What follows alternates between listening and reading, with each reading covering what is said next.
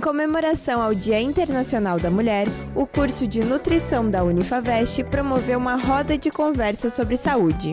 A professora e nutricionista Luana Stargelin deu dicas de alimentação no período pré-menstrual e cuidados para uma melhor qualidade de vida. A síndrome de TPM, né? São os dias que antecedem a menstruação e os sintomas eles começam a desaparecer bem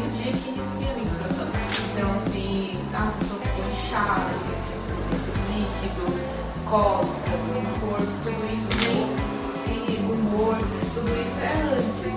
Então, por isso que eu preciso autoconhecimento. A TPM, ela comete 85% das mulheres em período fértil. Os sintomas da TPM, eles são divididos em dois tipos, físicos e psicológicos. Os físicos são inchaço, é, dor nas mamas, dor de cabeça, e os sintomas psicológicos, mudança de humor, dor de cabeça, uh, tristeza, tem uma, a gente não fala de depressão, mas tem algumas mulheres que elas bem deprimidas, choro, é bem normal, é hormonal.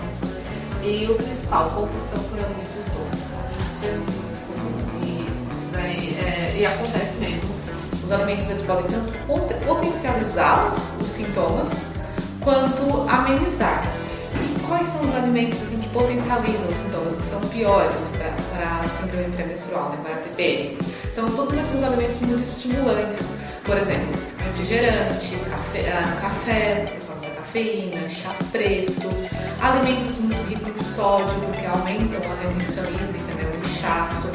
Já os alimentos que auxiliam né, a amenizar os sintomas são todos aqueles, ah, os alimentos que têm. Normalmente a gente fala dos que tem triptofano no nutriente, que ele ajuda na produção de serotonina, que é o que ajuda no bem-estar. Cada vez que a gente fala de serotonina, a gente lembra de felicidade. E quais são os alimentos que têm bastante triptofano? Normalmente são feijões, lentilha, banana, aveia, cereais integrais e principalmente o famoso chocolate. O chocolate realmente ajuda muito durante a TPM, mas a gente tem que ficar atento. O que tem triptofano é o cacau. Então teria que ser um chocolate com uma porcentagem maior de cacau, 55, 70% cacau.